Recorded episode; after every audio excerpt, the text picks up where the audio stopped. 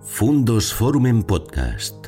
Historias y personajes que nos ayudan a comprender el mundo. La Divina Comedia, como todas las obras maestras, pues tiene una gran cantidad de lecturas distintas. La podemos abordar desde muchos ámbitos. Y en esta ocasión, pues la doctora Ginés Fuster, que nos acompaña esta noche, nos va a dar una lectura desde la historia del arte, que es precisamente una de las lecturas más importantes de la exposición. Bueno, la voy a presentar muy brevemente para que pueda pasar a hablar ella, que es la protagonista. Eh, Beatriz Ginés Fuster, que ha tenido la amabilidad de venirse desde Valencia, eh, con lo cual se lo agradecemos porque es un viaje largo, ha tenido que cruzar toda la península. Es doctora en Historia del Arte por la Universidad de Valencia. Realizó la tesis doctoral precisamente sobre la imagen de Beatrice Portinari en la obra de Dante y su reflejo en el arte, con lo cual es especialista en el estudio de los personajes, especialmente femeninos, de la Divina Comedia y especialmente de Beatriz y de Francesca, y cómo se han representado a lo largo de la historia del arte, especialmente en el siglo XIX. Eh, realizó la tesis, como les digo, en la Universidad de Valencia y además en la Universidad de Bolonia, en Italia, y actualmente es la coordinadora de exposiciones del Centro Cultural Danau y profesora de la Universidad de Valencia de Historia del Arte, con lo cual pues, continúa eh, desarrollando lo que creo que son dos de sus pasiones, que es la investigación en historia del arte, la Divina Comedia y también las exposiciones. Así que gracias por haber venido hasta aquí, por darnos esta, esta lectura y sin más pues les dejo con ella.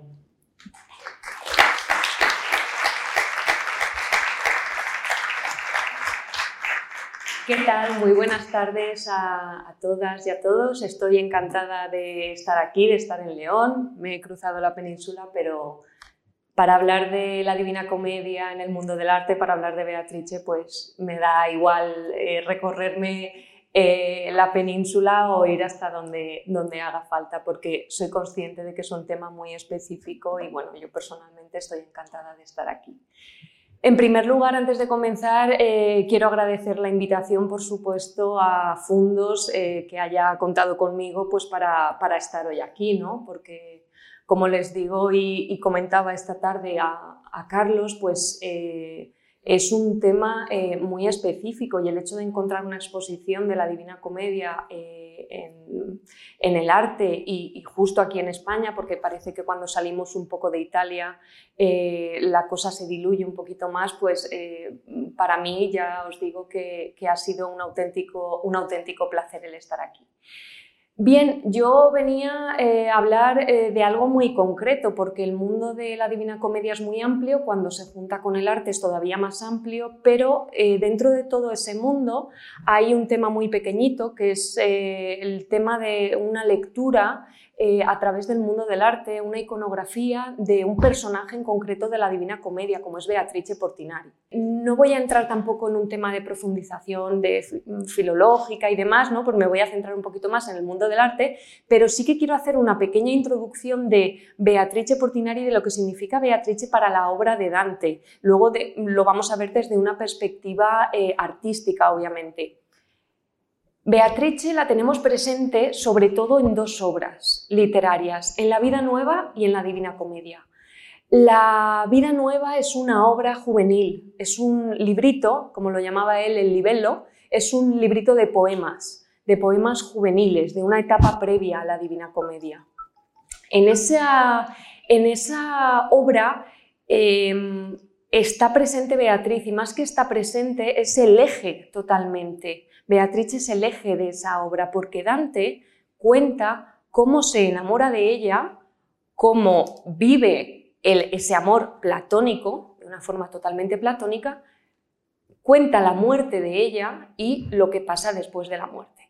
Entonces, ese libro muchos autores lo han considerado como un, un, como una previa, por así decirlo, de lo que luego será la Divina Comedia. Estos hay autores que los discuten, otros que lo dan por hecho, pero sí que es cierto que desde un punto de vista eh, artístico y desde un punto de vista del estudio de Beatriz, considero personalmente que conviene conocer algo, no, no, su totalidad, pero sí que partes de la vida nueva o de la vida nueva para luego entender todavía más la Divina Comedia.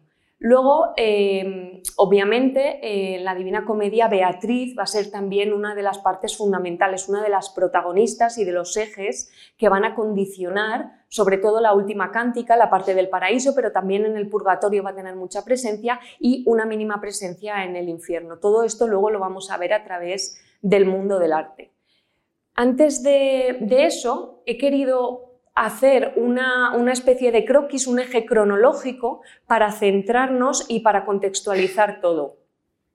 Aquí yo indico que la muerte de Beatriz es hacia el 1290. ¿Y por qué lo pongo en interrogante? Porque no se sabe.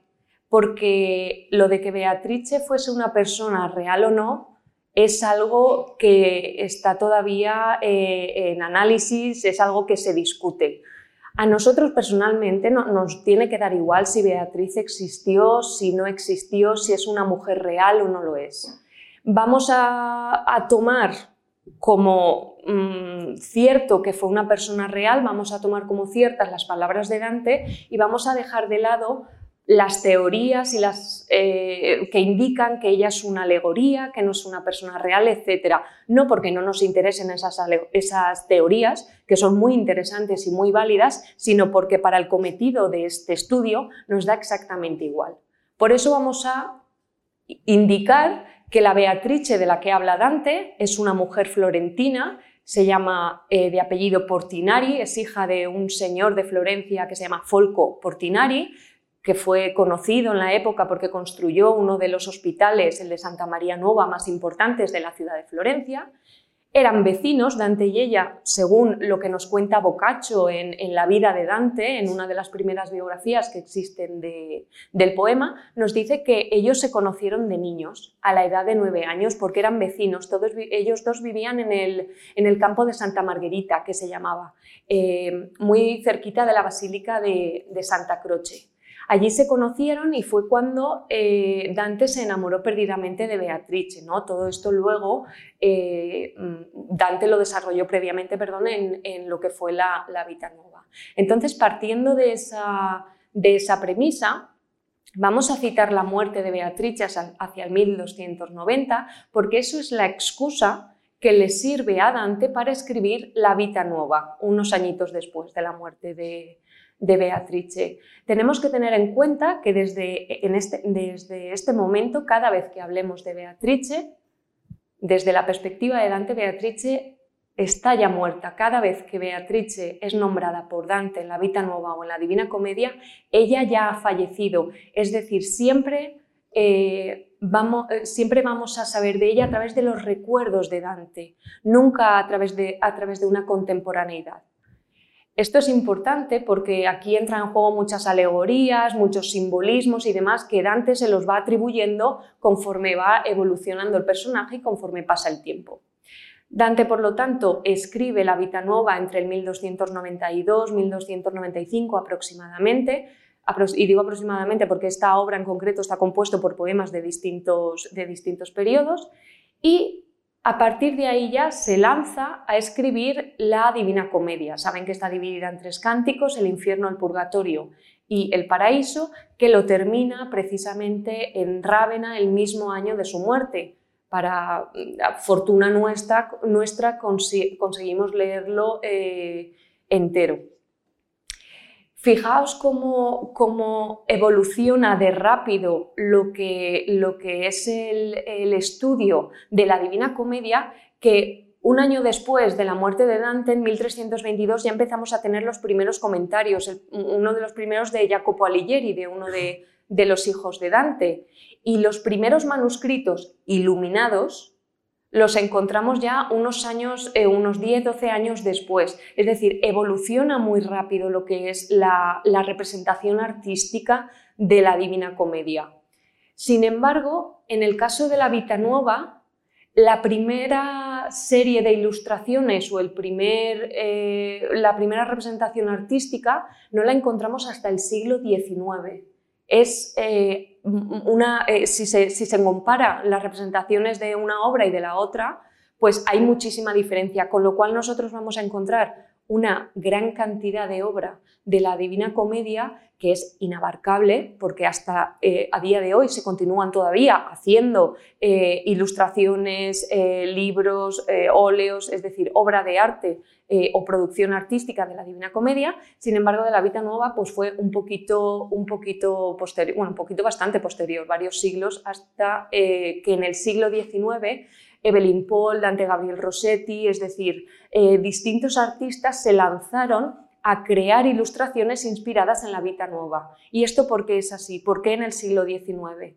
Porque en el siglo XIX nacen una gran cantidad de movimientos artísticos que buscan en el pasado esa inspiración. Los prerrafaelitas, los, em, em, los distintos movimientos buscan esa inspiración en las obras medievales. ¿Cuál es la obra medieval por excelencia? La Divina Comedia. Pero de la Divina Comedia, el, autor Dante tiene otras obras. Vamos a ver estas obras. Se empiezan a traducir las obras de Dante que estaban escritas en latín, como es la Vita Nueva, y a partir de ahí empiezan a hacer estas representaciones artísticas. La Hermandad Rafaelita, encabezada por Dante Gabriel Rossetti, eh, fue una de eh, de las, organizaciones artísticas, por llamarlo de alguna manera, que, más producción hizo vinculada a la vida, a la vida nueva. De hecho, muchas de las, de las obras que nosotros hoy vemos sobre Dante y Beatriz pensamos que son de la Divina Comedia, pero en realidad lo que nos están mostrando es, son escenas de la vida nueva. Y ahora vamos a ver algunas, algunas de ellas. Aquí os he querido poner eh, la primera, una de las primeras representaciones artísticas que encontramos de Beatriz. Luego la desarrollaremos y luego la estudiaremos, pero la tenemos aquí.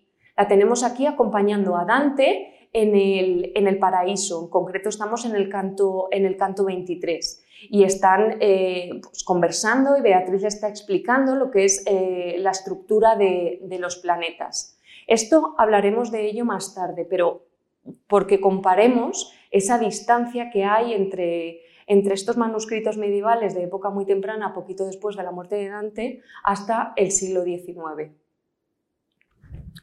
Vamos a encontrar representaciones de, Beatrice a lo largo de la historia del arte, como os he dicho, pero que las he agrupado en cuatro, en cuatro grupos. El primero, las representaciones artísticas que hacen referencia a la Vita Nueva, luego las que hacen referencia a la Divina Comedia, que es en las que nos vamos a centrar sobre todo hoy, y luego tenemos otras representaciones artísticas que están un poco en cajón desastre porque son unas representaciones inventadas de fantasía del, artista que en ese momento lo está haciendo, son alegóricas, simbólicas.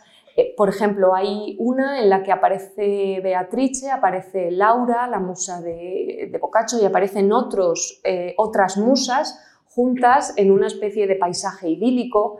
Luego hay otras, em, otras representaciones de Beatrice que están eh, vinculadas a, Dante, es decir, aparecen ellos dos como amantes, cuando fue algo que nunca jamás sucedió, fue un amor totalmente platónico.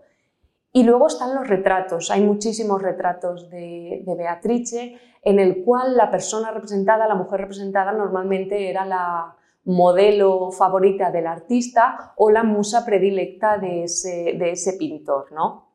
Como os digo, nosotros hoy nos vamos a centrar sobre todo en las de la Divina Comedia, pero he querido hacer una pequeña, unas pequeñas pinceladas de la Vita Nueva para comprender mejor cómo simbólicamente están, están ligadas estas representaciones a pesar de estar realizadas en periodos diferentes de la historia del arte.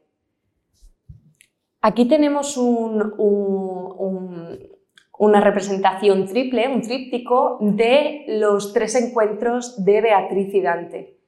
Sin embargo, solamente uno hace referencia al encuentro de Beatriz y Dante en la Divina Comedia, que es este que tenemos aquí.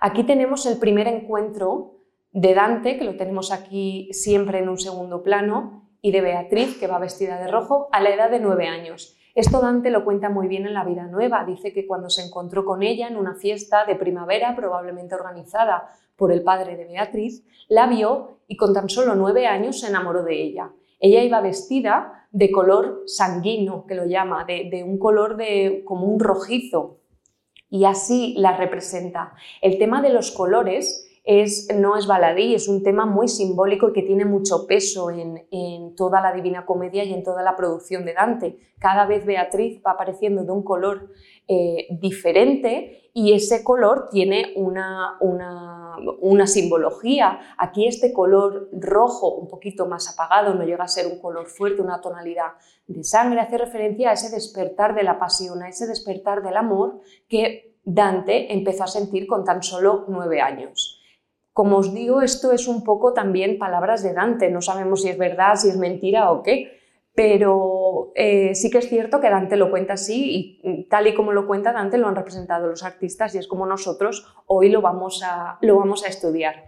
Aquí, eh, como os digo, Dante la está mirando obnubilado, está eh, conociendo esos primeros síntomas de lo que él llama la enfermedad del amor y, curiosamente, no se vuelven a encontrar hasta nueve años después. También el tema de los números y la simbología dentro de Dante también es un tema muy interesante para, para estudiar. Se encuentran nueve años después, a la hora nona, como él lo dice, a las, a las nueve, en el mes nueve. Es decir, todo tiene un peso simbólico, pero esta vez, fijaos, esta vez la encuentra vestida de blanco, de un color bianquísimo.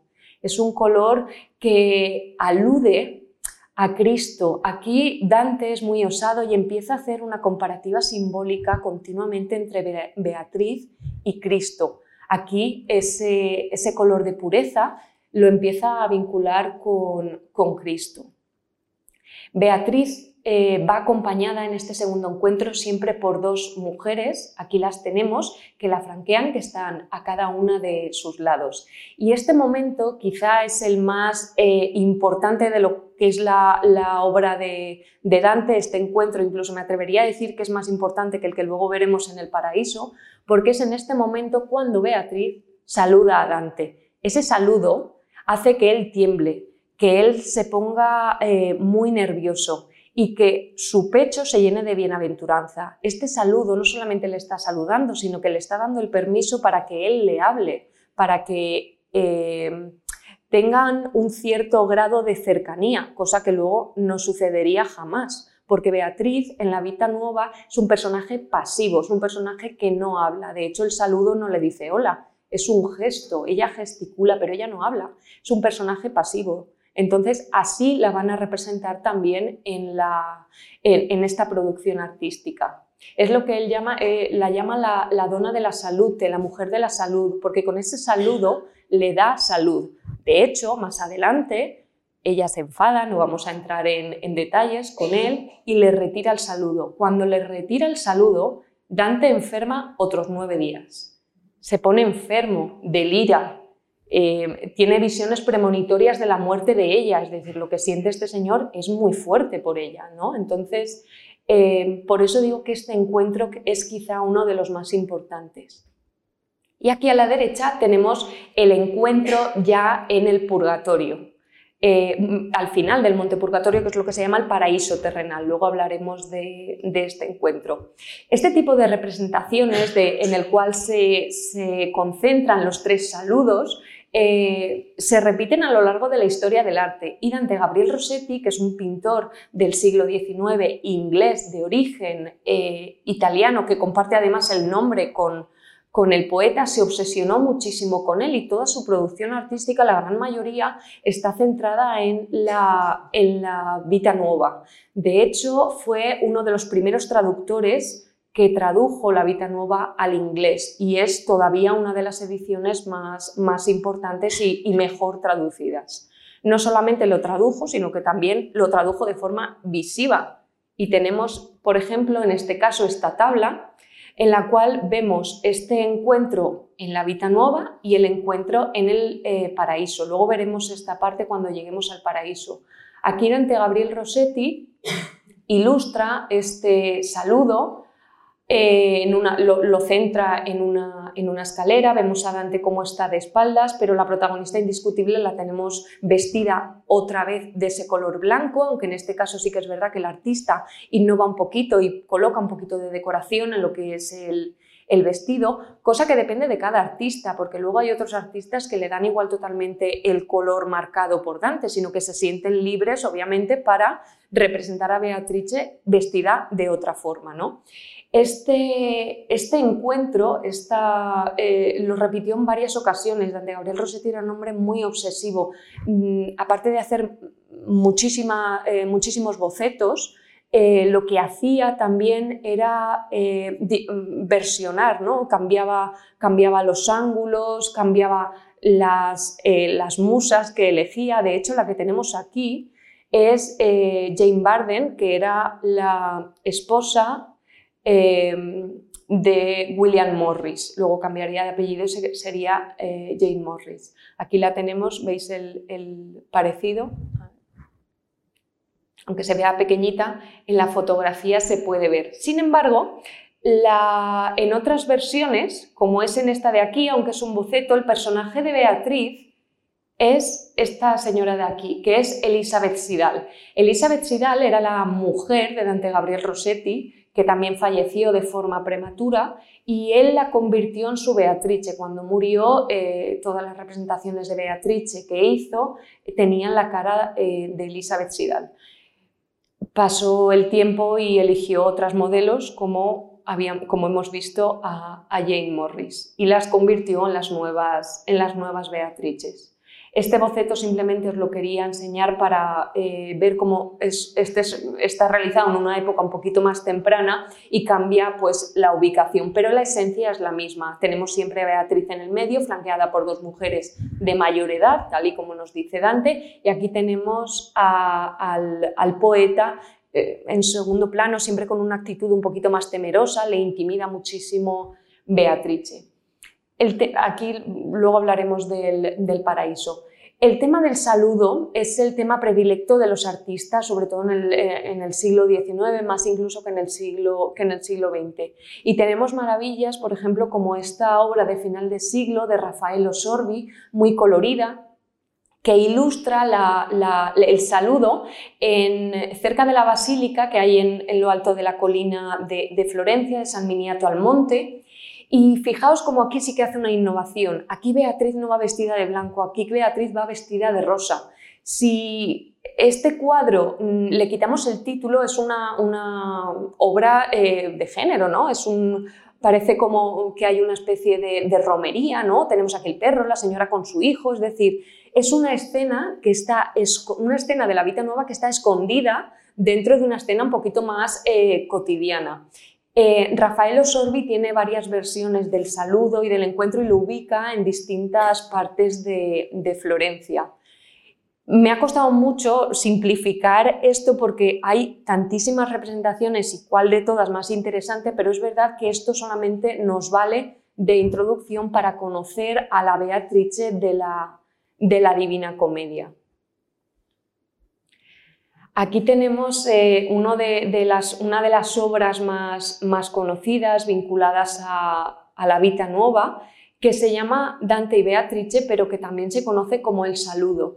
Y es curioso porque lo que nos está representando no es el saludo, de hecho es el no saludo. Si os fijáis a Beatrice, que está aquí vestida eh, de amarillo en el centro, está ignorando totalmente al poeta, que lo tenemos en la, parte derecha de la composición, lo está ignorando. Sin embargo, es esa tendencia un poco Dante y Beatriz, Dante y el saludo, eh, Dante y Beatriz en la Divina Comedia. No, hay que hacer un estudio y una revisión sobre todo de, de lo que es este contexto. Eh, os he querido poner esta foto porque Holiday se, obsesionó tantísimo con esta, obra que bueno, puso a, las hijas de, compañeros suyos, a su mujer, etcétera, los puso como modelos, les sacó varias fotografías, las vistió de época para que les sirviesen como modelos. Además hizo un estudio de lo que se llaman los paños mojados, ¿no? bastante interesante. Pero aparte también hizo un estudio de cómo estaba Florencia en 1290 Gracias a los archivos supo, esto está tomado desde el ponte de Santa Trinidad y aquí al fondo tenemos el Ponte Vecchio. Pues no se aprecia muy bien en la imagen, pero hay unos andamios en el puente, porque había habido una riada unos años antes y se había eh, llevado parte del puente y lo estaban eh, restaurando. Esa, Esa restauración aparece también aquí en esta obra, es decir, que hubo artistas que se metieron muchísimo en lo que fue la investigación para ubicar la, leyenda de Beatriz y Dante, porque Dante no nos dice en ningún momento dónde se desarrollan las escenas, no nos dice esto ocurrió en la Plaza de la Señoría, esto ocurrió en el Ponte Vecchio, no lo dicen. Entonces los artistas tienen esa ventaja de que se sienten libres y no condicionados a la hora de ubicar en Florencia, en las distintas partes, lo que es, son las escenas.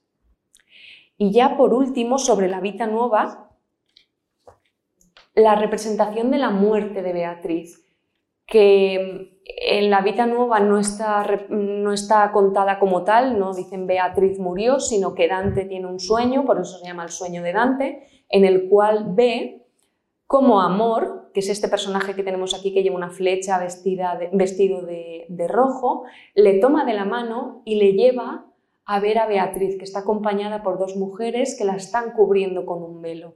Em, aparte de la carga simbólica que Dante en la Vita Nueva pone sobre la muerte de Beatriz, tenemos que añadir la carga simbólica que Dante Gabriel Rossetti hace en esta obra, cubriendo todo el, eh, todo el suelo con rosas eh, rojas que según él aluden a la muerte, con estos pájaros que aparecen en todas las obras vinculadas a la vida nueva, que aluden también a la muerte prematura de Beatriz, es decir, eran dos personas, Dante Rossetti y Dante Alighieri, eran dos personas bastante, permitidme la expresión, intensas. Entonces, cuando se junta intenso 1 e intenso 2, se forma una carga simbólica que a veces cuesta un poquito de leer.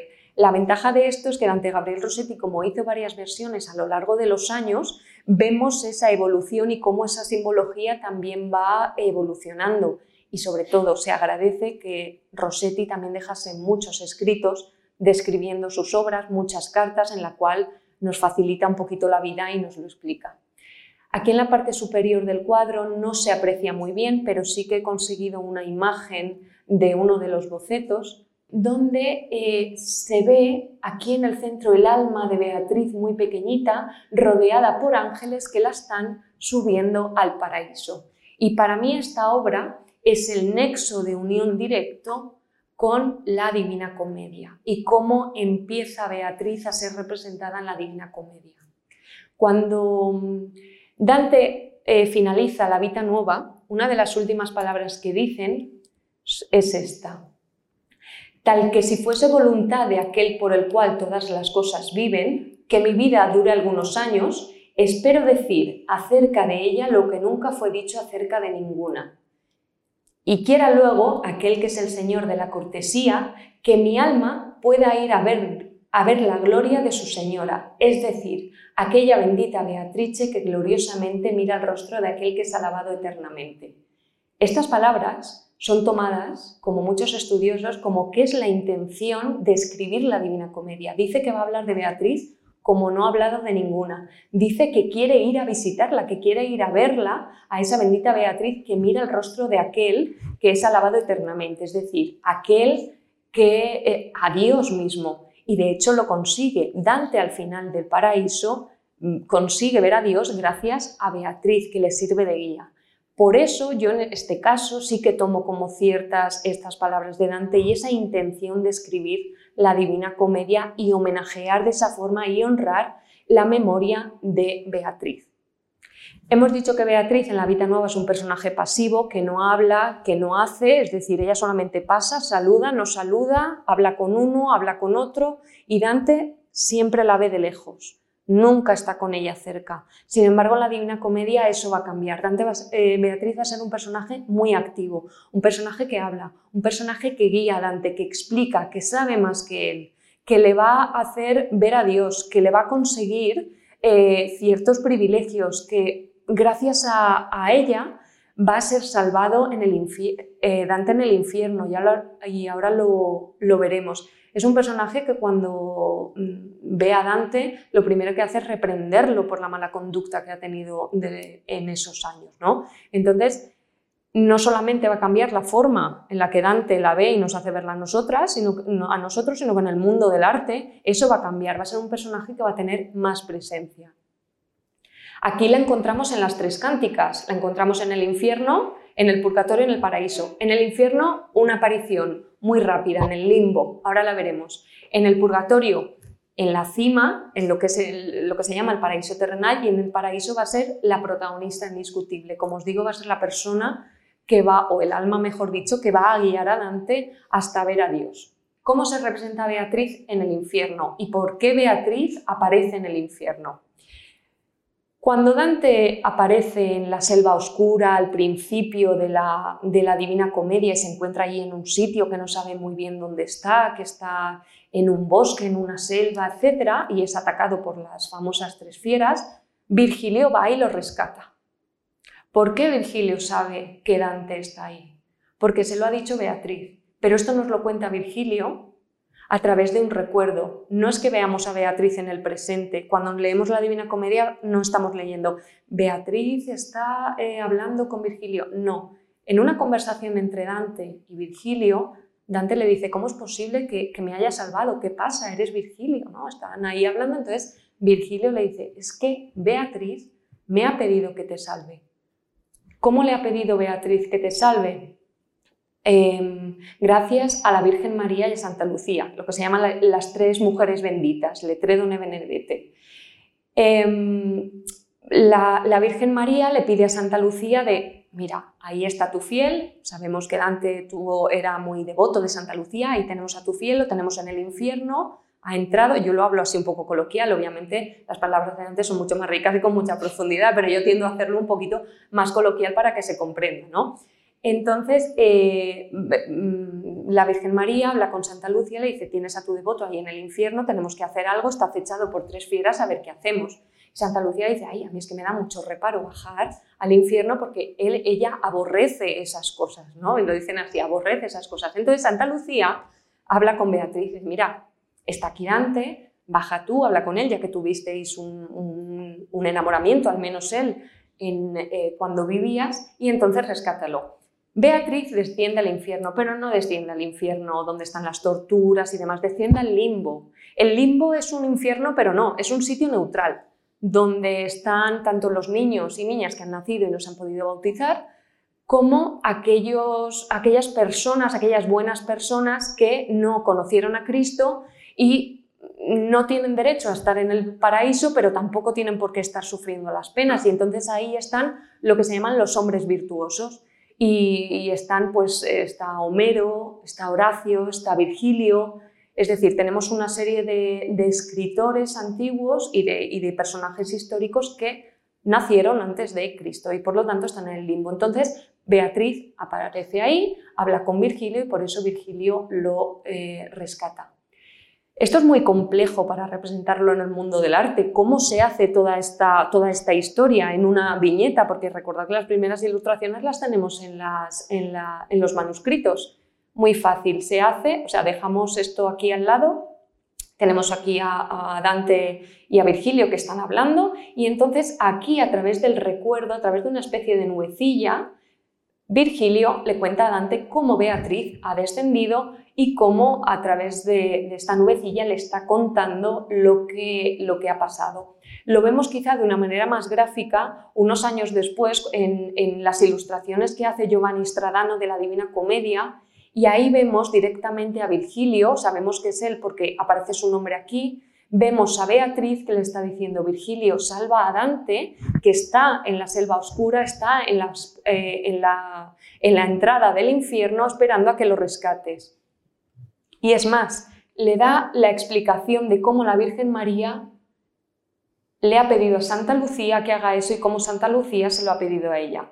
Es decir, el recurso este de la nube es bastante eh, común cuando se tiende a hablar de recuerdo. De hecho, en, cómics y cosas así todavía es un recurso que se utiliza con mucha, con mucha facilidad, pero fijaos ya cómo lo encontramos en las primeras, eh, en, eh, en el siglo XV, es decir, en las primeras representaciones vinculadas a la Divina Comedia.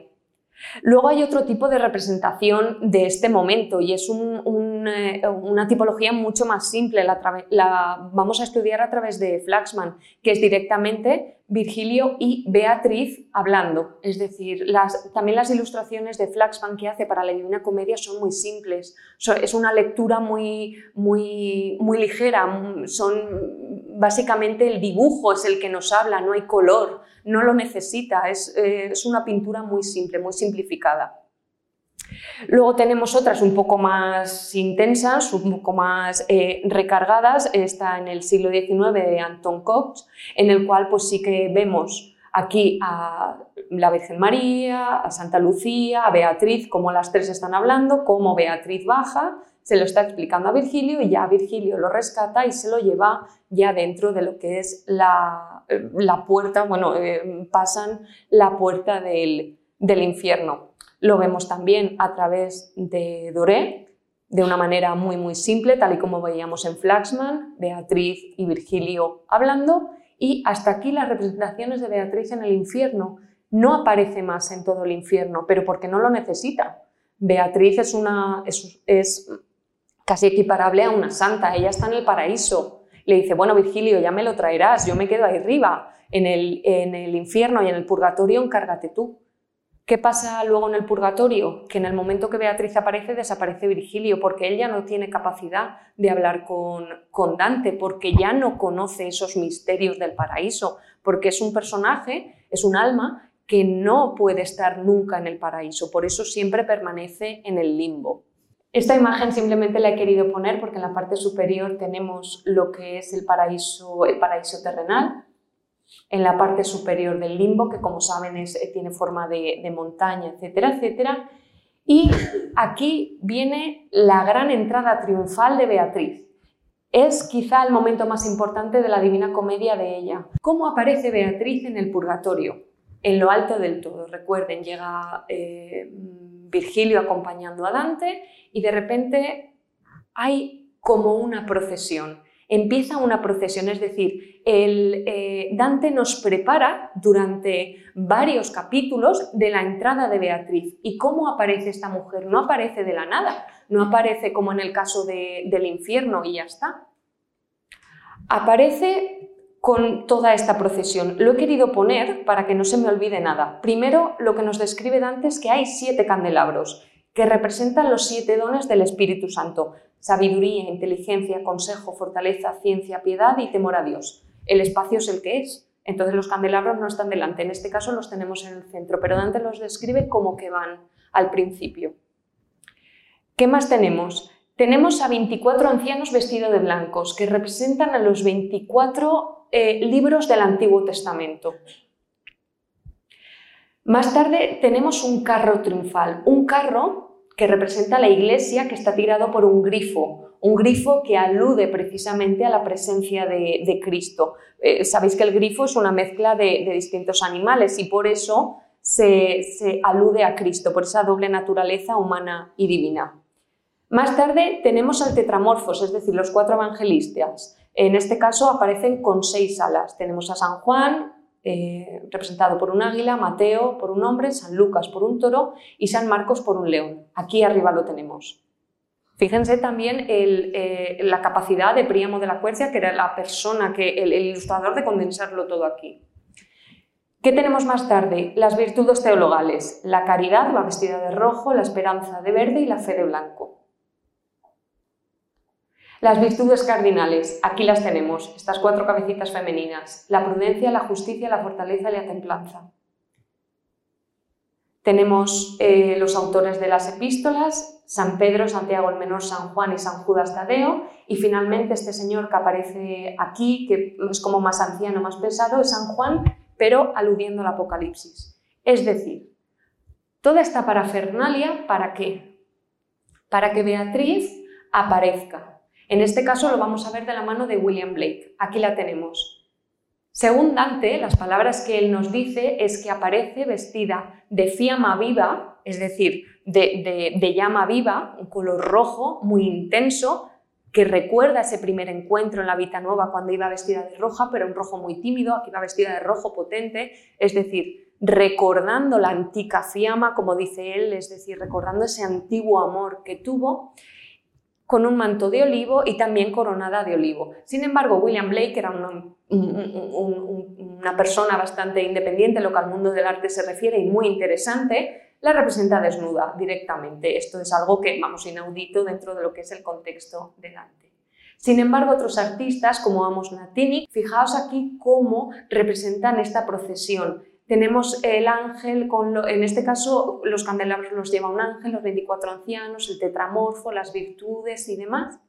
Es decir, lo está representando todo fielmente y finalmente aquí, fijaos, aparece Beatriz. Aparece como si se tratase de una virgen. De hecho, la iconografía de Beatriz muchas veces se diluye y no sabes muchas veces cuando están representando a la Virgen María, cuando están representando a Santa Lucía, cuando están representando a Beatriz.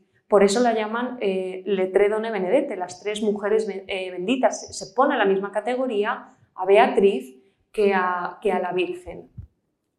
Aquí tenemos eh, a Beatriz descendiendo del carro y claro, Dante lo tenemos aquí como siempre escondido en un segundo plano. Hasta que no llegamos al paraíso, Dante siempre lo vemos ante la presencia de Beatriz en un segundo plano. Esta, representación de Lionello eh, Balestrelli de 1900 pertenece a una, una serie de representaciones artísticas, todas del mismo año, que se hicieron en Florencia para ilustrar precisamente una Divina Comedia. Entonces se presentaron una gran cantidad de artistas ilustrando diferentes momentos de la Divina Comedia y es una auténtica maravilla porque no todos representan todos los momentos, pero sí que se forma una Divina eh, Comedia de arte de principios del siglo XX que es una auténtica maravilla. En este caso, la misma representación que veíamos antes la vemos desde otro punto de vista. Tenemos aquí a Dante de espaldas tenemos a Beatriz que está aquí aparecida, fijaos con esta luminosidad, y tenemos esta procesión que está en un segundo plano. A Beatriz no solamente se la representa aquí, porque os he dicho antes la libertad de los artistas, pero es que esa libertad de los artistas la tenemos también en la Divina Comedia. Aquí la estamos representando como a una virgen, literal. Tenemos a los ángeles, tenemos a los personajes vestidos eh, de blanco que representan a los libros del Antiguo Testamento, pero que si volvemos a quitar esto, parecen que sean los apóstoles acompañando a la Virgen. Totalmente, es, es una iconografía muy similar, igual que en esta de aquí, de Andrea Pierini, por no hablar de este descenso, esta aparición de Beatriz que idea Gustave Doré y que luego Jean Darjan la, la reformula Curiosamente es la aparición de Beatriz, pero parece que ascienda en lugar que descienda, ¿no? Es un, poco, un poco extraño. Entonces, esta simbología se va adecuando a cada uno de, los artistas y, en, el, caso sobre todo de, Beatriz es muy, muy significativo. Aquí lo la tenemos bajando, descendiendo de ese carro, está dirigiéndose a, a Dante y como os digo, cuando Dante está... Eh, Em, cabizbajo, está mostrándole respeto y confort, pero a la vez está llorando porque Virgilio ha desaparecido. Virgilio ya no está. Y entonces Beatriz las primeras palabras es, pero ¿cómo lloras? Ah, con todo este tiempo has pecado y ahora me vienes aquí, estás llorando, etcétera, etcétera. ¿no? Las primeras palabras son de, em, de, de, enfado por parte de ella. Por eso la importancia de ver que es un personaje activo y aquí si os fijáis está señalando, diciendo, aquí estoy yo y tú estás llorando por Virgilio que se ha ido, tú querías venir aquí, etc. Entonces, en el mundo del arte hay que leer también estos pequeños gestos para, para comprender también y contextualizar el texto. Dante Gabriel Rossetti, ¿cómo lo representa este encuentro que veíamos antes en la primera tabla? Aquí está pausado, pero Dante lleva las manos de esta forma porque se acaba de quitar las manos de la cara y está viendo cómo Beatriz se está quitando el velo. Es decir, es ese redescubrimiento y reencuentro de Beatriz. Estos encuentros lo podemos llevar hasta la, hasta la saciedad, en manuscritos, en, en, obras impresas, solamente destacar el de Botticelli para que veáis cómo siempre representaba las mismas caras, siempre se eh, y se mm, fijaba en la misma persona que era Simonetta Vespucci, que había sido su gran musa, la que aparece en la primavera, la que aparece en el nacimiento de Venus, y cómo es capaz Botticelli en las ilustraciones de la Divina Comedia de dar ese movimiento igual que se lo da en las obras de, arte de, pintadas al óleo pasamos ya al paraíso, porque estamos en otro momento. Aquí Dante y, Beatriz ascienden al paraíso, pero ascienden de una manera muy significativa. Ascienden gracias a los ojos de Beatriz. Beatriz mira al cielo, Dante mira a Beatriz y cuando se da cuenta Dante están ya en el paraíso. Esa es la forma en la que Dante nos explica cómo van ascendiendo por las esferas celestes.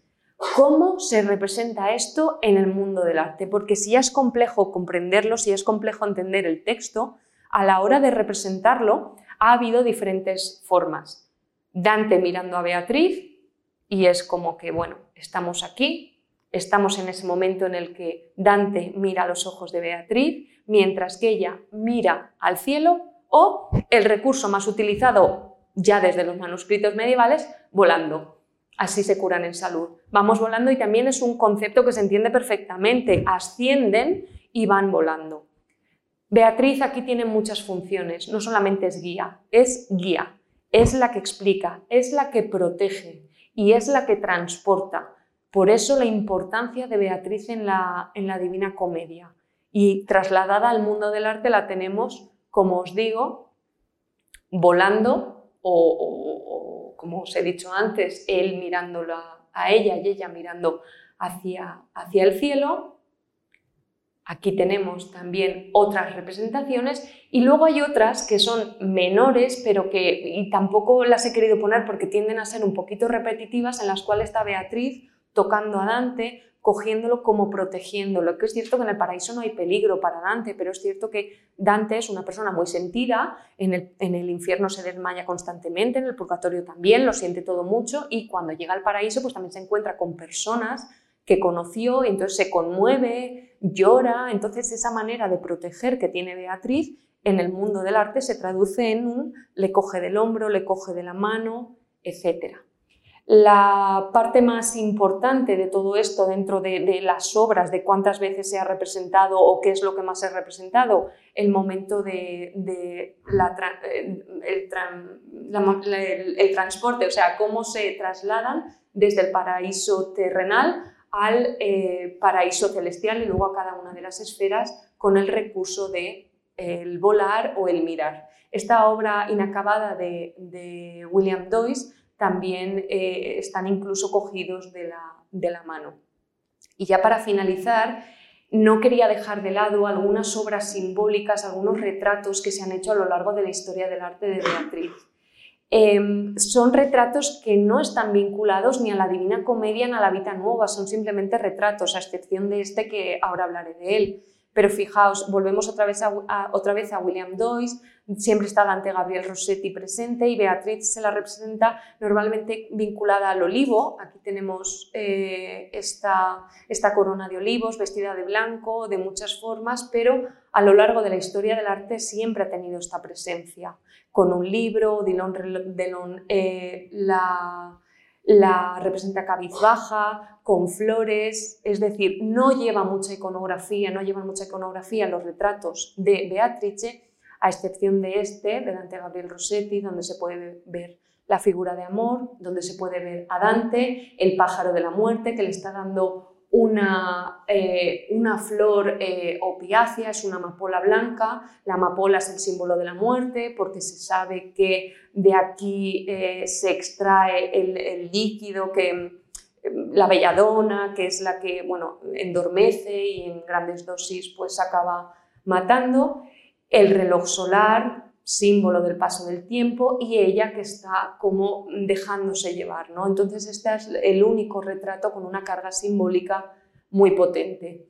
Y para contrastar con todo esto, la última obra que vamos a ver y un, vídeo que dura un minuto, que es un anuncio, es decir, un anuncio, sí, un anuncio, es una de las últimas representaciones que se ha hecho de Beatrice. La ha hecho Roberto Ferri, que es un pintor que, pinta con estética barroca muy interesante. Y fijaos, es un beso que nunca jamás se produjo, es un, eh, ella aparece desnuda, cosa un poco surrealista para los puristas de lo que es eh, las representaciones artísticas de Beatrice en la Divina Comedia. Y de aquí un poco para presentar esta obra, Magnum, los de los helados, eh, hicieron como un anuncio eh, de presentación de esta, de esta obra.